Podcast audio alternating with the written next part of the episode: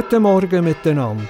Ihr hört den reformierten Gottesdienst aus der Kirche Frutigen. Die Predigt hat Pfarrerin Colette Staub und die Schriftlesung aus Johannes Kapitel 4, Verse 4 bis 15 macht der Jakob Saarbach. Musik machen und die Lieder begleiten tut die Musikgesellschaft Frutigen unter der Leitung von Adrian Germer. Ich wünsche euch eine gute Zeit beim Hören von dem Gottesdienst.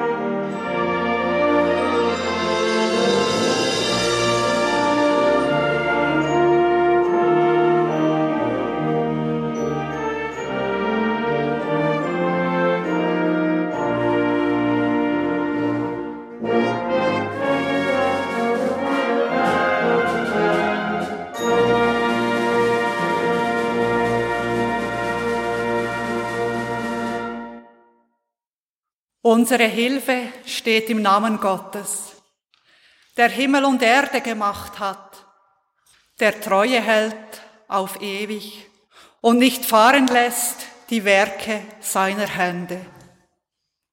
Gott ist Geist und die zu ihm beten, müssen in Geist und Wahrheit beten. Amen. Liebe Gemeinde hier zu Frutigen, liebe Zuhörerinnen und Zuhörer von Radio BO. Mein Name ist Colette Staub. Ich bin Pfarrerin in der reformierten Kirchgemeinde Frutigen Und ich begrüße euch alle ganz herzlich, sei es hier vor Ort, sei es daheim oder unterwegs am Radio, ganz herzlich zu dem Gottesdienst, wo wir hier in der Kirche Frutigen feiern. Ganz herzlich begrüßen ich die Musikgesellschaft Frutigen, die unter der Leitung von Adrian Germe die vier musikalisch wird mitgestalten und auch unser Singen wird tragen. Schön seid ihr da. Und ich freue mich auf das Zusammenspiel von Wort und Musik. Der Gottesdienst mitgestalten wird aber auch der Lektor Jakob Sarbach, der die Lesung übernimmt. Und Sigrist Andrea und Martin Wandfluh haben für uns die Kirche parat gemacht und sorgen dafür, dass alles funktioniert. Der heutige Gottesdienst wird vom Aufnahmetechniker vor Kibeo Walter Trachsel aufgenommen. In diesem Gottesdienst geht es um das vierte Kapitel vom Johannesevangelium. Die Verse, die ich vorhin vorgelesen habe. Gott ist Geist und die zu ihm beten müssen in Geist und Wahrheit beten, kommen dort drinnen vor. Es sind Worte, wo Jesus sagt am Jakobsbrunnen, wo er auf die Samaritanerin trifft. Es ist ein heißer Tag an diesem Brunnen und es entsteht ein Gespräch zwischen zwei Menschen, die normalerweise gar nicht miteinander reden. Samaritaner und Juden reden mit denen nicht einmal miteinander. Und sie reden auf eine Art miteinander, die auch auf unser heutiges Leben, auf unsere Situationen so hoffe ich einmal, ein neues, ein hoffnungsvolles Licht werfen können. Wir feiern heute den Gottesdienst in dieser Hoffnung und in diesem Vertrauen, dass die alten, überlieferten Glaubenstraditionen, aber auch das zusammen feiern und beten, uns heute Kraft und Mut geben, im Geist und in Wahrheit, wo Gott ist, weiterzugehen im Leben. Ich werde euch einladen zum ersten Lied, und zwar ist es Nummer 162. Gott ist gegenwärtig. Lasset uns anbeten und in Ehrfurcht vor ihn treten. Gott ist in der Mitte, alles in uns schweige und sich innigst vor ihm beuge. Wer ihn kennt, wer ihn nennt, schlagt die Augen nieder, gebt das Herz ihm wieder. Es ist Nummer 162 und wir singen die Strophe 1, 4, 5 und 6.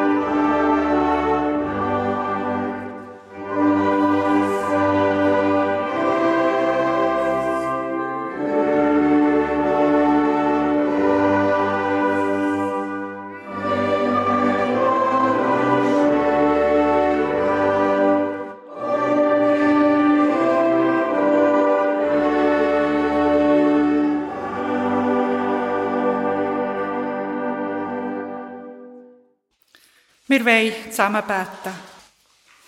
Gott, wir sind hier zusammengekommen. So, wie wir sind. Mit unserer Freude und mit unserer Trauer. Mit allem Schwerem und mit allem Leichtem.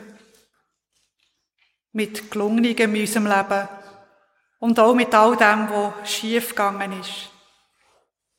All das bringen wir vor dir. Gott, in deinem Licht, wo Liebe und Vergebung ist, sehen wir, was gsi ist. Wer wir sind, wer die anderen sind. Gott, durch deine Liebe, die uns Vergebung schenkt, werden wir ganz, werden wir neu. Gott, wir danken dir für das Leben, für deine Liebe, die uns trägt und leitet. Amen. Wir wollen gerade noch einmal singen, und zwar das Lied 652. In dir ist Freude, in allem Leide, o mein lieber Jesu Christ. Durch dich wir haben himmlische Gaben, du der wahre Heiland bist. Hilfest von Schanden, rettest von Banden. Wer dir vertrauet, hat wohlgebauet, wird ewig bleiben. Halleluja. Es ist Nummer 652 und wir singen die Strophe 1 und 2.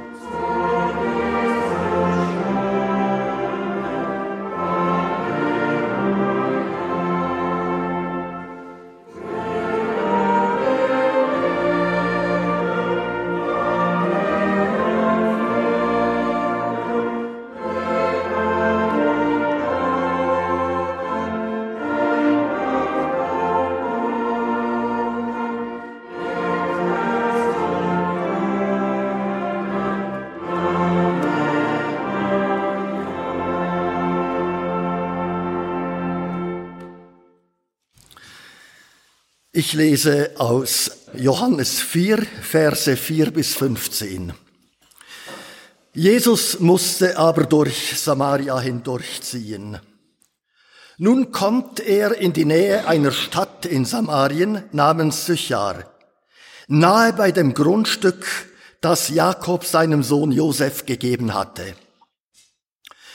Dort war der Brunnen Jakobs. Jesus war müde von der Reise und so setzte er sich an den Brunnen. Es war die sechste Stunde. Eine Frau aus Samaria kommt, um Wasser zu schöpfen. Jesus sagt zu ihr, gib mir zu trinken. Seine Jünger waren nämlich in die Stadt gegangen, um Essen zu kaufen. Die Samaritanerin nun sagt zu ihm, wie kannst du, ein Jude, von mir, einer Samaritanerin, zu trinken verlangen? Juden verkehren nämlich nicht mit Samaritanern. Jesus antwortete ihr, kenntest du die Gabe Gottes und wüsstest, wer es ist, der zu dir sagt, gib mir zu trinken. So würdest du ihn bitten und er gebe dir lebendiges Wasser. Die Frau sagt zu ihm, Herr, du hast kein Schöpfgefäß und der Brunnen ist tief. Woher also hast du das lebendige Wasser? Bist du etwa größer als unser Vater Jakob, der uns den Brunnen gegeben hat? Er selbst hat aus ihm getrunken, er und seine Söhne und sein Vieh. Jesus entgegnete ihr, jeder, der von diesem Wasser trinkt, wird wieder Durst haben. Wer aber von dem Wasser trinkt, das ich ihm geben werde, der wird in Ewigkeit nicht mehr Durst haben. Nein, das Wasser, das ich ihm geben werde, wird in ihm zu einer Quelle werden, deren Wasser ins ewige Leben sprudelt. Die Frau sagt zu ihm, Herr, gib mir dieses Wasser, damit ich nicht mehr Durst habe und hierher kommen muss, um zu schöpfen. Walte, walte nah und fern, allgewaltig Wort des Herrn, wo nur seiner Allmacht ruf, Menschen für den Himmel schuf. Das sind die Worte vom Lied, das wir jetzt gleich singen Es ist Nummer 257 und wir singen die erste, die vierte und die fünfte Strophe vom Lied 257.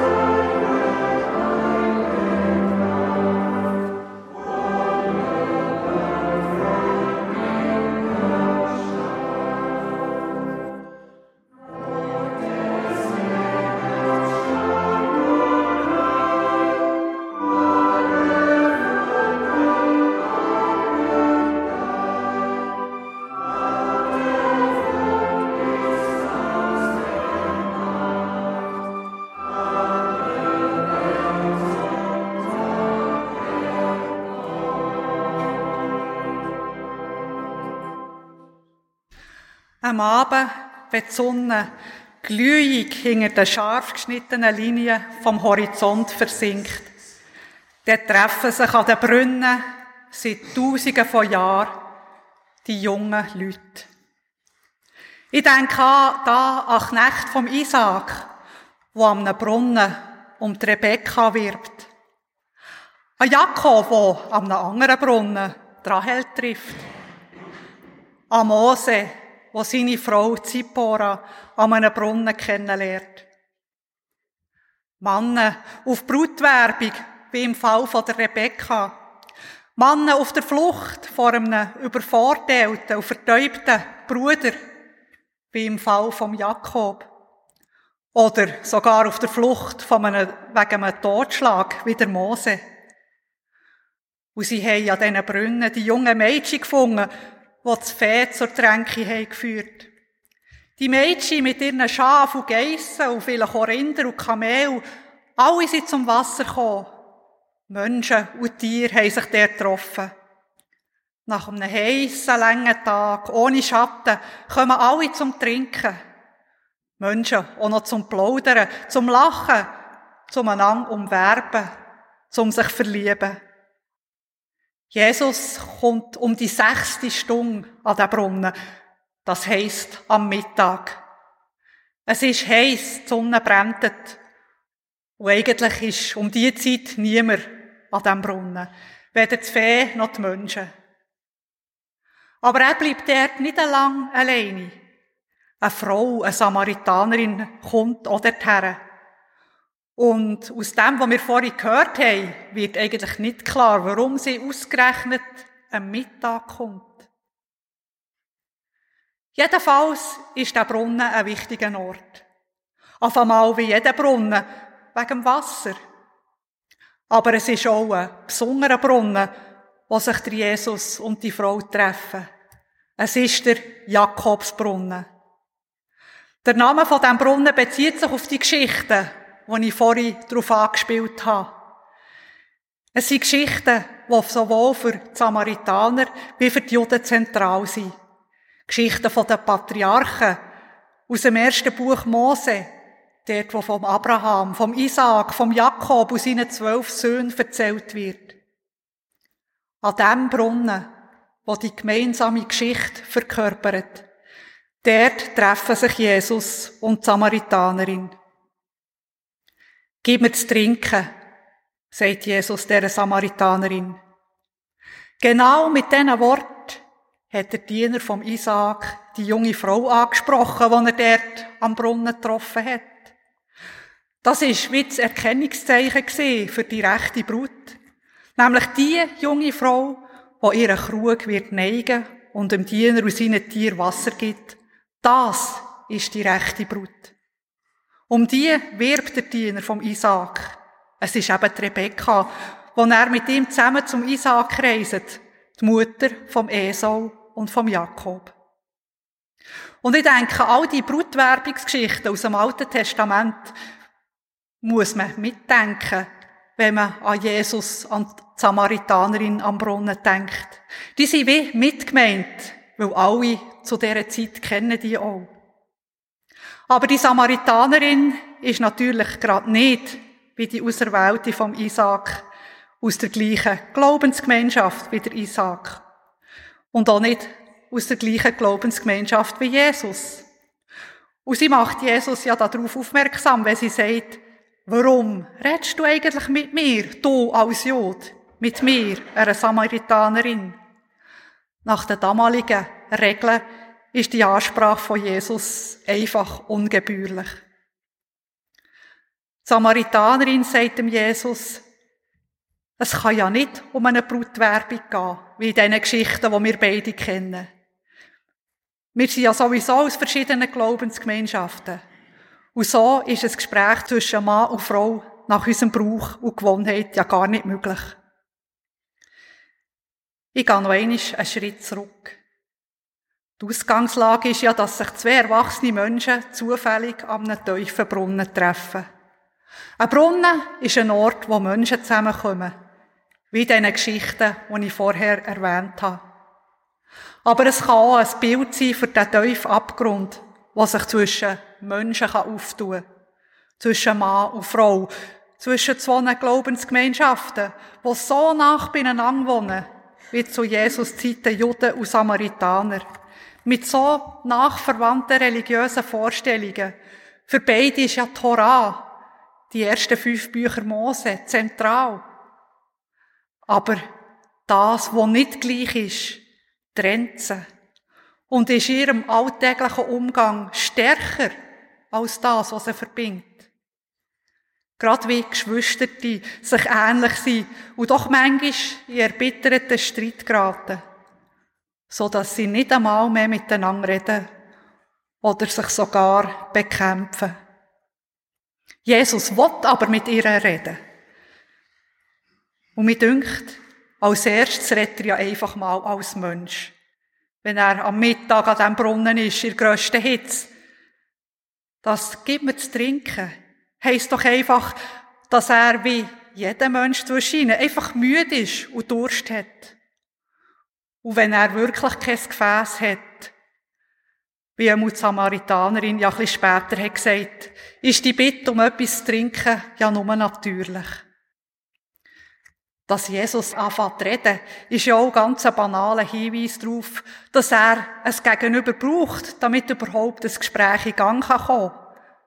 Damit eben etwas fließen kann. Damit das lebende Wasser, wo Jesus näher davor hat, im Austausch zwischen Menschen, in ihrem Reden und Schaffen, kann in Fluss kommen. Und das ist eigentlich auch schon ein Teil von der Antwort auf die Frage, warum redest du mit mir, was die Samaritanerin gestellt hat? Wenn es wirklich um das lebende Wasser soll gehen, dann kann es ja nicht sein, dass man als Jod nicht mit Samaritanern redet oder dass man als Mann nicht einmal darf reden mit einer Frau. Das Jod oder Samaritaner sein, das Mann oder Frau sein, soll ja nicht dazu führen, dass man sich nicht mehr als Menschen sieht und anredet. Es ist eigentlich das, was der Paulus im Brief an die Galater so schön ausdrückt. Es soll eben ja nicht mehr Juden und Griechen, Sklaven und Freie, Männer und Frauen geben. Ihr seid doch alle eins in Jesus Christus. Und für mich ist das Eins-Sein eigentlich das Wichtigste in diesem Abschnitt. Das Gespräch von Jesus mit der Samaritanerin nimmt allerdings im Anschluss an das, was wir vorhin gehört haben, noch eine andere Wendung. Es wird nämlich darüber verhandelt, welches der Beziehungsstand von dieser Frau ist. Und da wird natürlich irgendwie auch wieder auf die Brutwerbungsgeschichte angespielt. Jesus sagt ihr nämlich, sie soll ihren Mann rufen. Und sie sagt, ich habe keinen Mann. Es kommt aus, dass sie fünf Männer hatten und der, was sie jetzt haben, sei nicht ihr Mann. Das wird von diesen Forschenden auch gerade als Grund angeschaut, warum sie so komisch mit im Tag, am Mittag an den Brunnen kommt. Weil sie nicht mit den anderen zusammenkommen die das vorhaben, ihre Mannengeschichten. Ich habe gedacht, man könnte aber auch mal anders drauf schauen. Vor allem, weil ja am Schluss gerade die Frau zum Zeugnis wird von Jesus, von seiner Botschaft. Die Samaritanerin ist eine Frau, die für sich selber steht. Sie kann nicht einmal einen gesetzlichen Vertreter, weil ja dann zumal die Männer für die Frauen sie gesehen rufen. Jesus muss also mit ihr selber unterhandeln, auch über theologische Fragen. Man kann es nicht auf einen Mann abwälzen. Und er will das ja auch machen, ob schon er weiß, dass sein Verhalten sowohl bei Juden wie bei Samaritanern nicht der Regel entspricht. Die Samaritanerin ist also eine Frau, die für sich selber handelt und. Und sie erkennt dem Jesus seine Autorität. Gerade weil er weiß, wie sehr sie außerhalb von allen Normen steht Außerhalb wahrscheinlich auch ziemlich von ihrem Städtli, dem Sichar. Aber er redet gleich mit ihr. So hat sie auch das Vertrauen, dass Jesus etwas Gutes, etwas Wichtiges wird können sagen zu dieser Differenz zwischen Juden und Samaritaner. Sie spricht näher an, was einer von diesen Unterschieden ist. Nämlich der unterschiedliche Ort, wo man Gott anbetet. Wo man sozusagen Kult feiert, wo man Gottesdienst feiert. Für die Juden ist es Jerusalem und für die Samaritaner der Berg Garizim, wo dort ganz in der Nähe von dem Brunnen, von dem Jakobsbrunnen ist. Und nach dem fragt sie als nächstes, was ist jetzt eigentlich richtig? Wo soll man Gott anbeten? In Jerusalem, wie die Juden, oder in Garizim, wie wir Samaritaner? Sie fragt da wieder nach so einer Auftrennung, nach Ja und Nein, nach dem, was richtig ist. Jerusalem oder Garizim, Samaritaner oder Juden, Mann oder Frau. Jesus lässt sich darauf nicht weiter ein.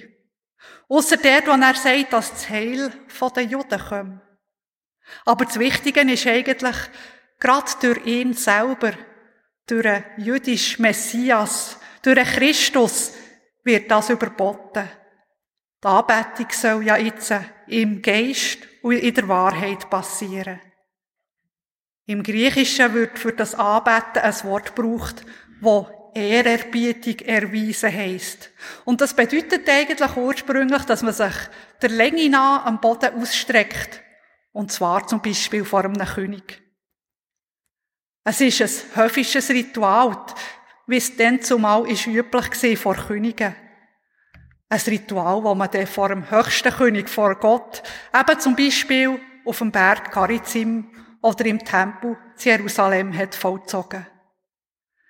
Wenn Gott im Geist und in der Wahrheit kann angebetet werden wenn in ihm wirklich eine Quelle erweckt wird vom lebendigen Wort von Jesus, dann muss man nicht mehr an einen bestimmten Ort gehen, für Gott nachzuziehen. Gott kann einem an jedem Ort nachsehen. Und dann muss man sich auch nicht mehr in einem ganz bestimmten und vielleicht sogar nur in diesem Ritual an Gott wenden. Geist und Wahrheit sind das, was das lebendige Wasser fließen Und es liegt auch in der Art, wie Jesus sich an Menschen wendet, wo nach Gesetz, Brauch und Gewohnheit voneinander trennt sind. Geist und Wahrheit sind der Brunnen, das Wasser, wo in uns innen soll fließen, wo auch zwischen uns soll fließen.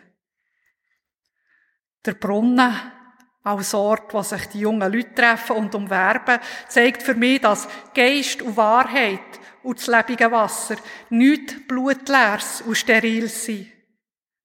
Vielmehr ist der Geist und die Wahrheit, die gemeint ist, so grundlegend und elementar für Menschen, wie das sich Treffen von den jungen Männern, von den Mädchen, die im Alten Testament beschrieben werden. Gemeint ist der liebevolle Geist, die Wahrheit, wo Jesus allen Menschen durch seine Zuwendung, sein Nachfragen, seine Klarheit und sein Ernstnehmen, wie zum Beispiel vor Samaritanerin vorgelebt hat. An uns ist es, dem Verhalten von Jesus, Ehrerbietung zu erweisen. Und zwar im Geist und in Wahrheit. Das heisst, in unserem Leben Zuwendung, Nachfragen, Klarheit und Ernst nehmen von allen Menschen, leben, fließen. Und wenn uns das gang wieder gelingt, dann können die lebenden Quellen auch in dieser Welt anfangen fließen. Amen.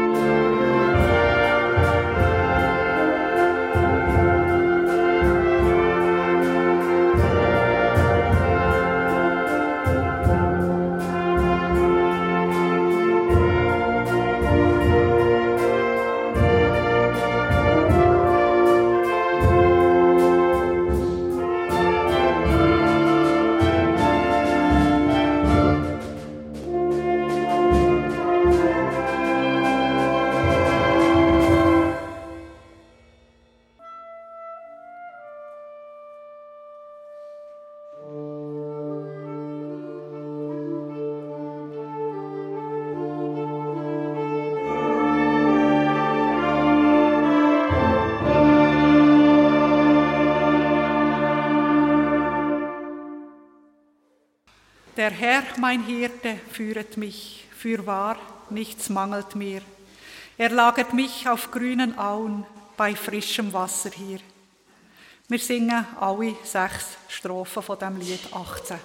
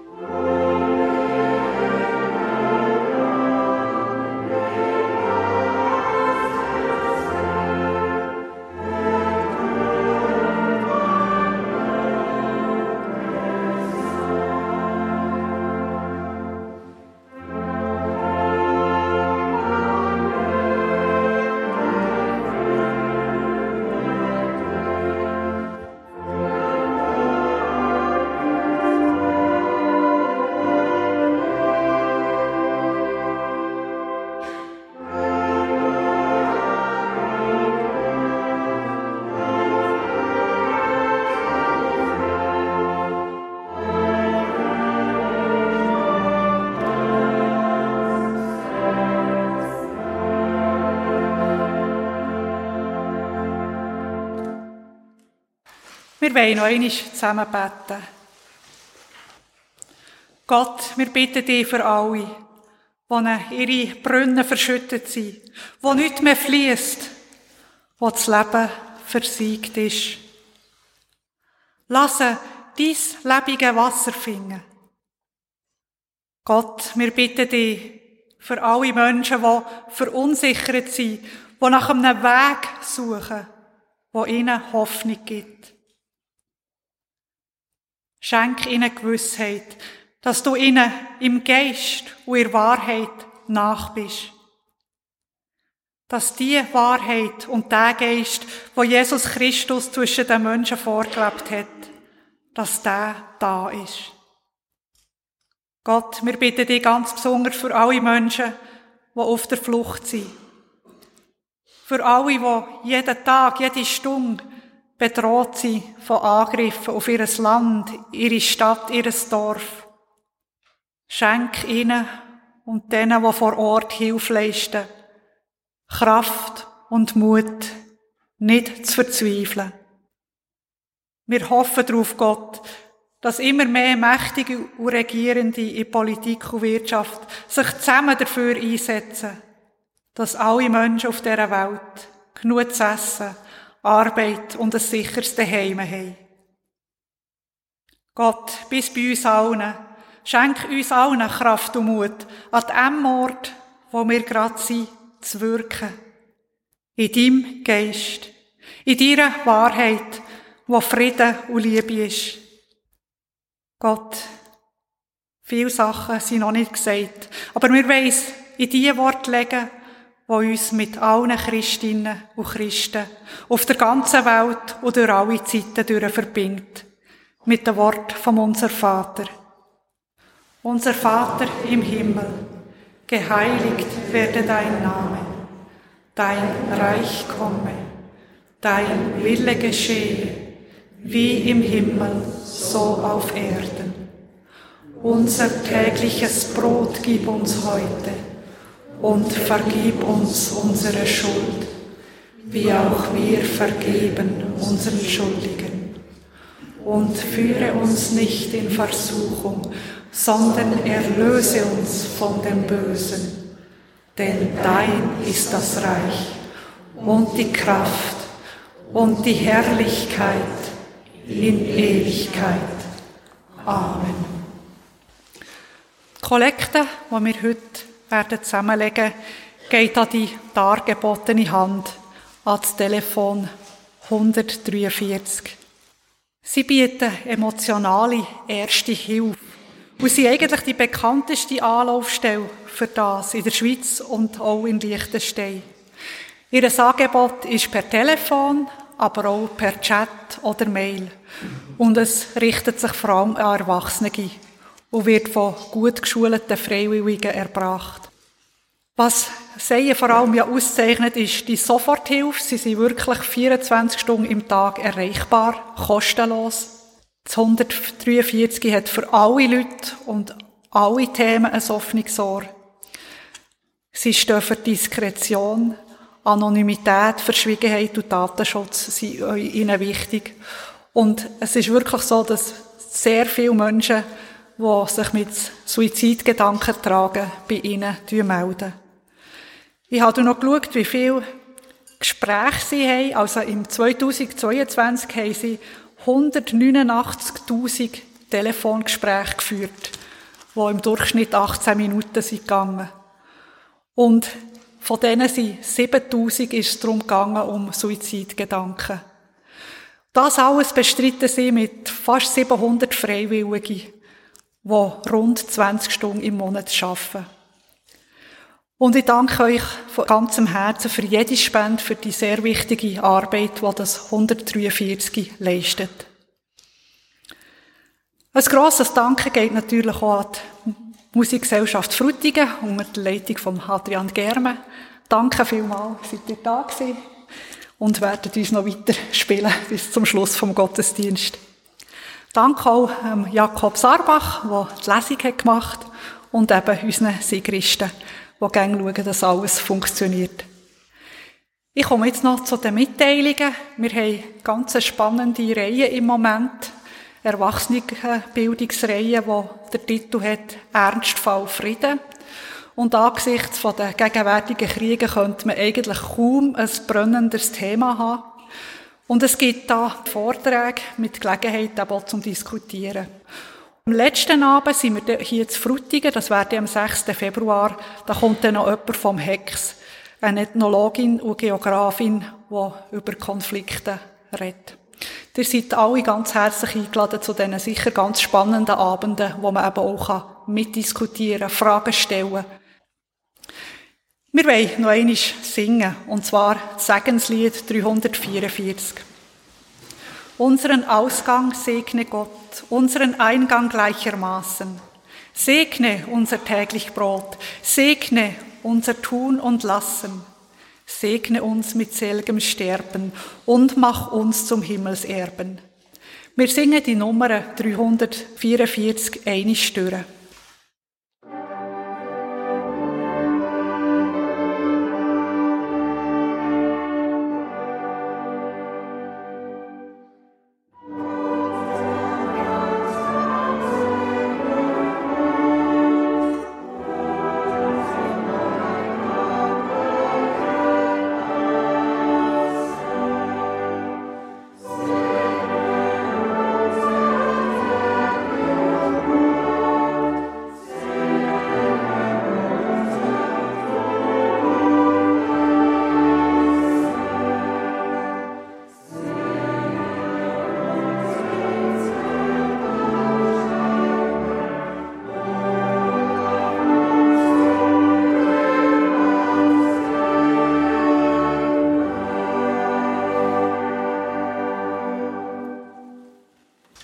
An, soll doch für ein Segen aufstehen.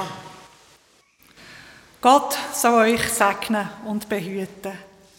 Gott soll euch Freude am Leben schenken, Hoffnung für alles, was kommt und Kraft für die Liebe.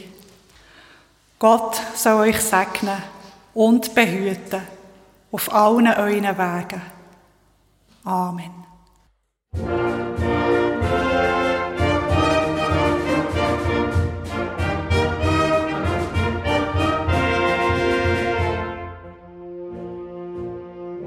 Ihr habt den reformierten Gottesdienst aus der Kirche zu Frutigen gehört.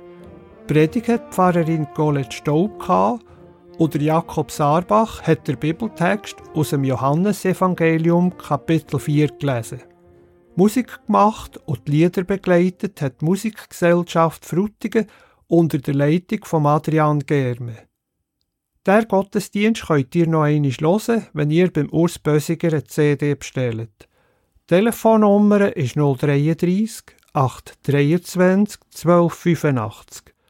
033 823 1285. Ihr könnt ihn aber auch auf der Homepage vom kirchlichen Verein Radio Beo, wo die Aufnahme möglich macht, hören. Das ist www.kibeo.ch www.kibeo.ch hier noch kurz die Kirchensendungen vor der nächsten Woche. Am Dienstag am Abend am 8. Uhr hören wir das Kirchenstübli und am 9. Uhr kommt ein neues Kirchenfenster über das ganze Orgelwerk von Johann Sebastian Bach. Eine Sendung mit der Ori Tempelmann. Am nächsten Sonntag, am 11. Februar, am Morgen am 9. Uhr hören wir dann den Gottesdienst aus der FEG Gwatt mit einer Predigt von Frank Bigler. Am Mikrofon verabschiedet sich der Walter Trachsel. Ich wünsche euch noch einen schönen Sonntag.